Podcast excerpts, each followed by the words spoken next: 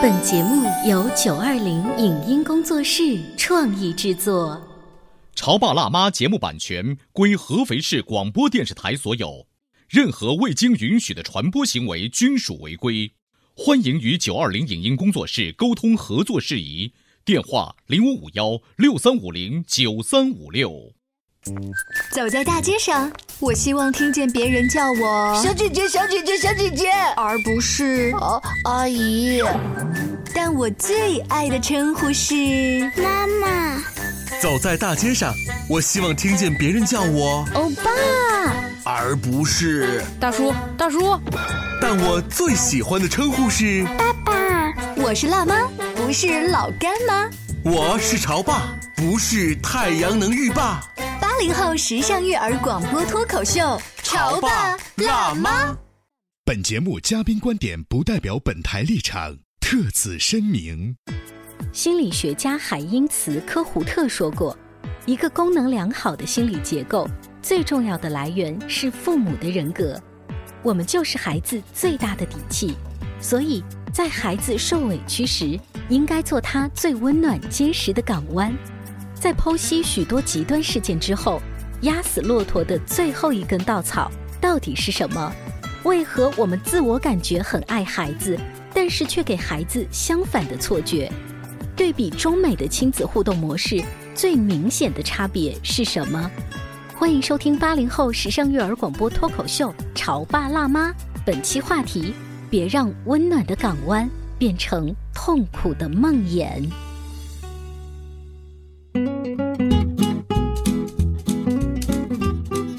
迎收听八零后时尚育儿广播脱口秀《潮爸辣妈》，各位好，我是灵儿。大家好，我是小欧。今天直播间为大家请来了 Aden 的妈咪，是一位在不同的国家和文化当中生活多年、工作多年，然后现在有一个可爱宝宝这样子的一个妈妈。嗯，所以她平时加入我们的节目呢，跟我们聊天的时候，可能会有一个，哎，如果以她生活在国外的这样一个经历来对比一个呃不同国家的爸爸妈妈去看一个育儿问题，会有什么不一样的角度？对我估计 Aden 妈咪经常会自己就会有这种对比吧。呃，对。然后对比之后，可能立刻就会也延伸出另外一个这个想法，就是，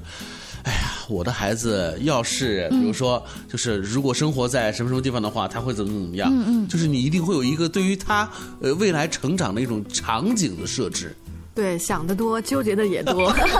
哎，这种纠结呢，我们在节目当中啊，也可以听 Aden 妈妈呃经常来吐槽。但是最近呢，我们俩发微信的时候，他就跟我唏嘘了一件事情，说你看到新闻了吗？在上海有一个十几岁的小伙子，对不对？呃，跟妈妈吵架，然后从车里突然出来，然后那个视频让人非常的揪心，对也很难过。嗯，当时呢，就是我看到这个视频，你知道，做了妈妈之后，所有看到这种视频，我我不敢再继续往下看，受不了，受不了。对不对？但是呢，因为我们做这种节目，然后我有一种好想提醒更多的爸爸妈妈，以后不要再出现这样子的悲剧的这种使命感。是所以我可能会在节目当中，我们请不同的嘉宾、老师、家长，会就一些社会事件来聊一聊。但是 A 的妈妈，你只是一个普通的妈妈，你当时看到之后，你的第一感觉是什么？呃，真的觉得非常的心痛，因为一个十七岁的孩子，把一个孩子养到十七年，真的是非常不容易。嗯，但是从另外一个角度来说，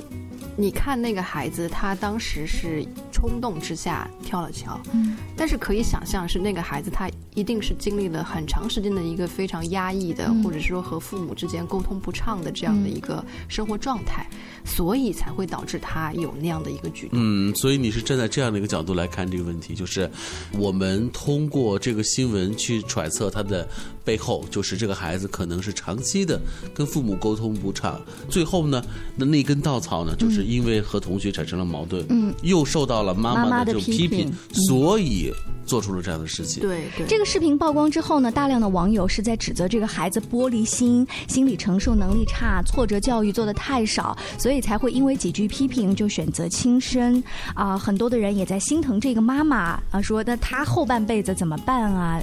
对，我觉得，但是不能简单的这样说，嗯，呃，因为青春期的孩子嘛，我们都知道这个特点，就是他处在一个，呃，自我认同这样的一个时期，他是非常渴望，就是有自己的一些自主的意识，同时能够得到别人的认可。嗯，呃，在这个过程当中，如果说受到很多挫折，或者说呃一直的压抑着自己的这种感受的话，我觉得这个孩子可能类似的孩子都会有一系列的这样的心理问题。从这件十七岁少年跳桥的这样的一个悲剧当中啊，我们可以衍生出另外一个话题，这也是大家最近这几天在网上面公开讨论的，就是父母有哪些行为举止让孩子瞬间崩溃？嗯嗯就，或者让父母觉得对你啊，就是亲爹亲妈，但也不爱我，是真实的恶意。而我作为儿女，我就是感觉得到这种恶意。我在想，这一个少年的那一刻，他一定是从他妈妈那个地方感觉不到爱的，嗯，所以他才会轻生嘛。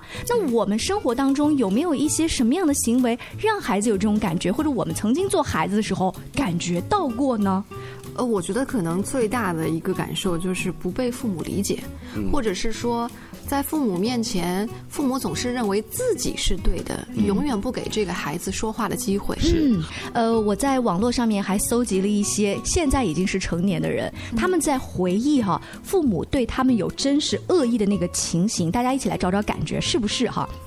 大学考上了本科，本来可以啊争取到内招。首先这个名词就有一定的年代感。爸爸回到家的第一句话就是：“我的脸都给你丢尽了，我一辈子都没有求过人。”即使到了成年后，也依旧会回避人际关系，极度的渴求认同感。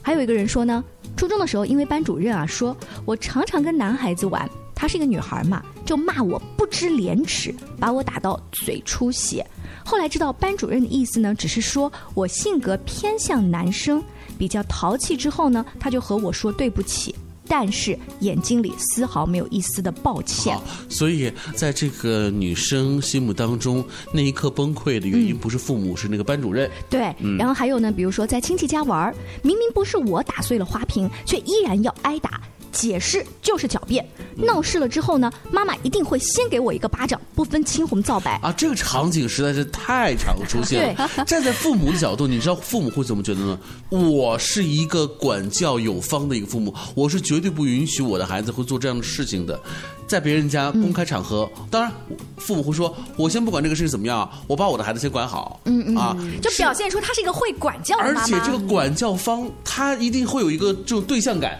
是为了做给别人看，孩子就成为了那一刻，你知道心酸和崩溃的。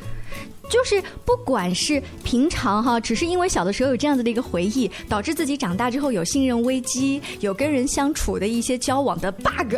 还是说后来出现了一些极端的轻生的这种事件，他都是在跟爸爸妈妈相处的过程当中，我感受不到真实的爱、这种接纳和包容。嗯，可能在我们的传统观念里面啊，中国的父母呢更讲究这种权威感。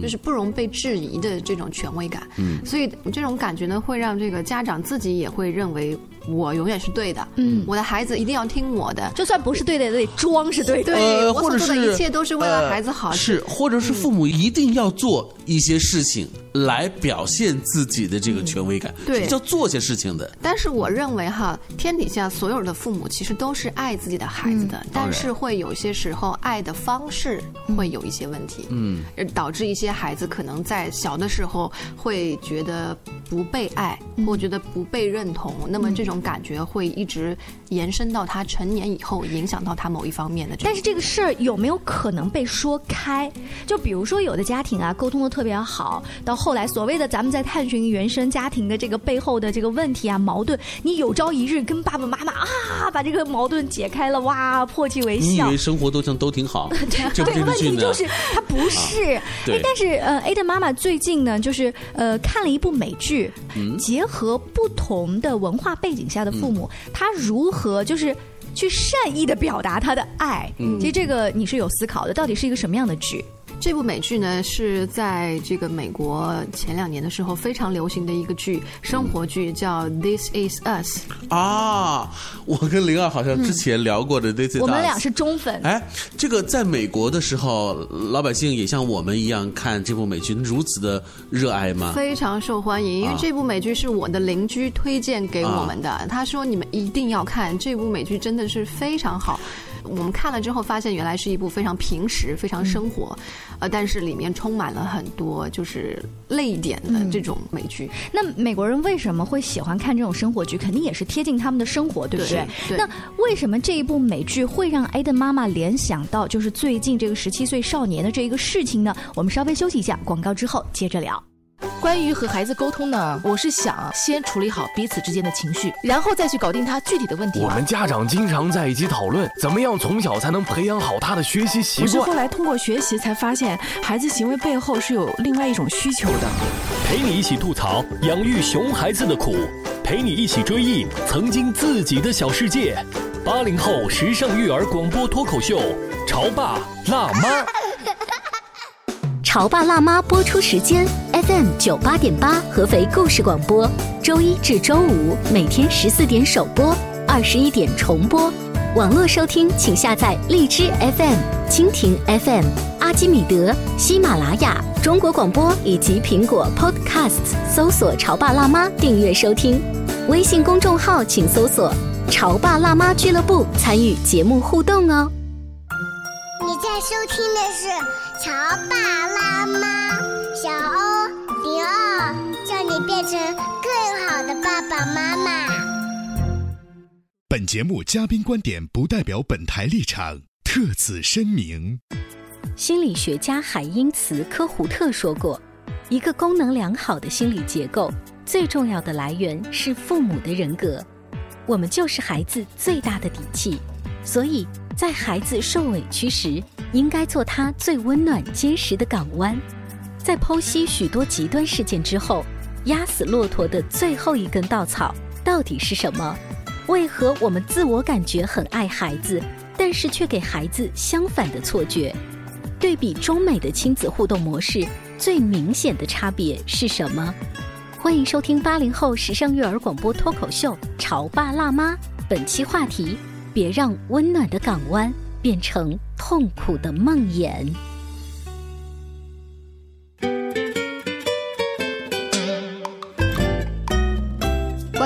欢迎您继续回来。今天小欧跟灵儿在直播间为大家请来了 Aden 的妈妈。她因为呢在国外生活和学习的经历啊，所以可能看一些问题的角度会跟我们不太一样。最近呢，她热追的一个美剧叫《This Is Us》，又让她在跟自己的孩子和老公相处的过程当中有了新的体会。尤其是当她看到了来自上海十七岁少年轻生跳桥的这个社会事件之后呢，她就非常的唏嘘，想在节目当中跟我们来好好聊一聊。所以这部美剧是你的邻居介绍你看的，对。就是一个纯老美。是的啊，嗯，他介绍你看，就是让你会觉得哦，这部戏当中一定有很多的这种桥段是让老美觉得很感兴趣，他们非常愿意对，应该是非常接近他们的生活。嗯一个家庭里面有几个孩子，然后他们的父母真的是竭尽所能的去为这些孩子来做一些事情，是呃，帮助他们成长。好，那我们不如呃，给我们收音机前的听众来挑出呃一个在你心目当中觉得特别震撼的一个例子。嗯，觉得呃非常感动的一个剧情，就是呃，在这个剧里面啊，其中有一个呃三胞胎，他的这个黑人孩子呢是被领养的，嗯。但这个黑人孩子因为他是被这个白人家庭领养，所以他从小到大的生活过程当中呢，一直都存在着一个自我认同的问题，嗯。就他会和一群白人孩子在一起，但是他不知道就是说自己是从哪儿来，嗯。是。呃，自己的亲生父母是做什么的，无论他的这个领养的父母做的如何的好，对啊这个问题都不能被解决。是的，尽管他后来非常的有成就，但嗯。是在一群白人中间，他始终觉得自己在某些方面嗯是被有那么一点点歧视。嗯对，因为会因为自己的肤色的原因，是所以当他后来遇到自己的亲生父亲的时候，他其实是有一些抱怨和愤怒的。嗯他会觉得为什么我的父亲当初抛弃了我？是呃，有一次他在和他的父亲谈话的时候，他就跟自己的父亲说：“你知道这么些年来，我一直都存在巴拉巴拉巴拉这种自我认同的问题。说完之后呢，他的父亲就看着他，非常平静的对他说：“他说孩子，你所经历的这一些，你觉得不被认同的问题，并不是你的错，嗯。而是我的错。”嗯，哇，当时这个画面我看了之后，真的是非常非常感动。你的感动的点在于，是，我觉得就这一句话，可以让这个孩子他三十六年来所经历的所有的不平、嗯愤怒、嗯。怨恨，全都烟消云散。好，正好这个剧情呢，我们对比一下，都挺好。这部电视剧当中也有相同类似的这个桥段。苏明玉她三十多年的生活经历，也一直在她胸口当中隐隐作痛。嗯这个作痛的点就是来自于她长期以来不被自己的父母所接受，嗯那么她就带着这样的一个烙印一直生活着。偶尔在成年之后跟父母有交流，嗯。但是交流当中他永远得不到她心中的这句话。他其实是希望爸爸妈妈跟他说一句，嗯啊、就是这么多年可能委屈你了，不一定是像外国人那样说啊、我爱你之类的话，但是也许是丫头委屈你啦，啊、之类的，对不对？，那么得不到之后呢，这个剧情就有了一个新的一个发展，就是我们后来看到的这个，嗯所以这是我们中国的这部电视剧的解决方式，是孩子的异常的强大、嗯和他斩断。就是情思啦，我们觉得说这种割断和原生家庭，然后换得新生。嗯在刚才 Eden 妈咪的这部美剧的介绍当中呢，你会发现，其实这个走向并不是这个样子的，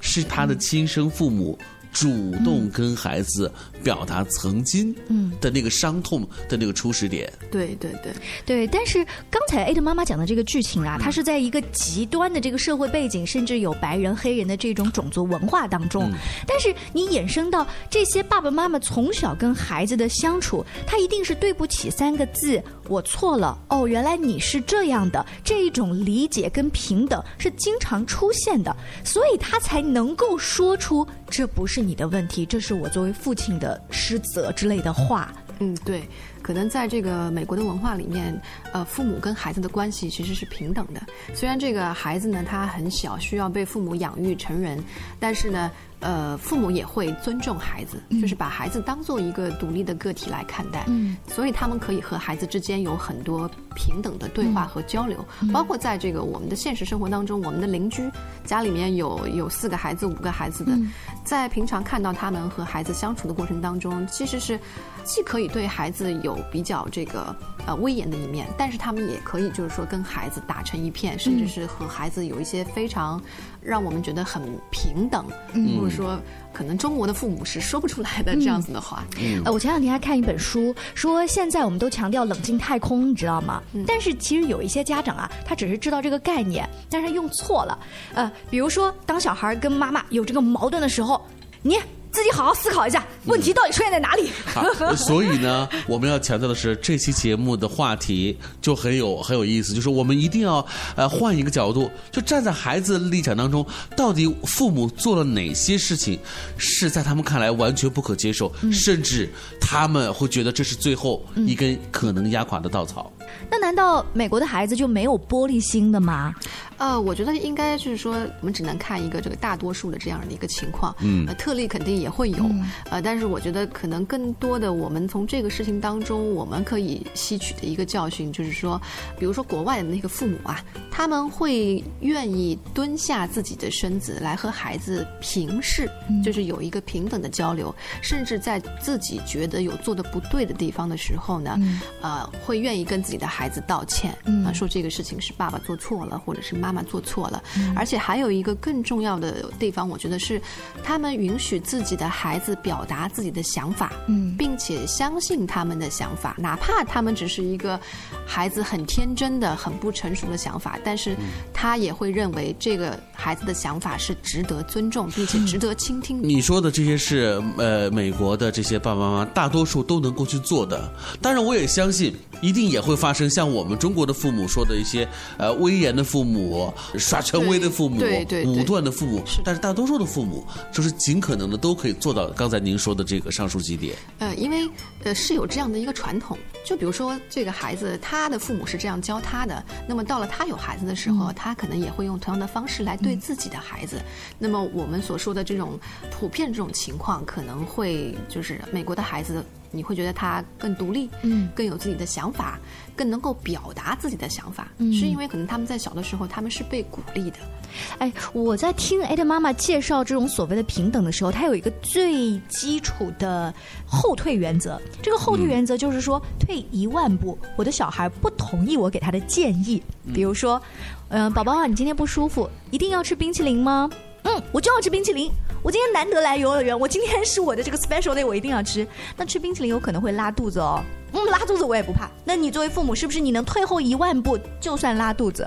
就让他拉吧？对，是不是？对我能够接受他最坏的一个打算，这样才能够有一个平等。要不然，其实你是在演戏，你是跟他假装玩一个平等的游戏，只是把语气变得和缓了而已。是的，或者是说你其实换一个方法，就是呃说服自己的孩子不要去吃这个冰淇淋。刚才二位说的是能够接受孩子最坏的一点，其实不是能接受孩子最坏一点，是你能接受你能承受的最坏的一点，就是孩子出现刚才说的吃了冰淇淋之后他不舒服闹肚子，真的因此而生病了，你能不能接受这一点？看上去是孩子遭罪，但是你会发现，我真的是不想让孩子遭罪，所以我不能这么做。但其实潜心里是说我接受不了孩子生病、给我带来的这种整个身心的这个打击对对啊。对对对，我们的话题呢，再拉回到上海的那一座桥上。虽然我们不知道车里具体发生了什么样的争吵，但是如果孩子有不高兴，我们可以采用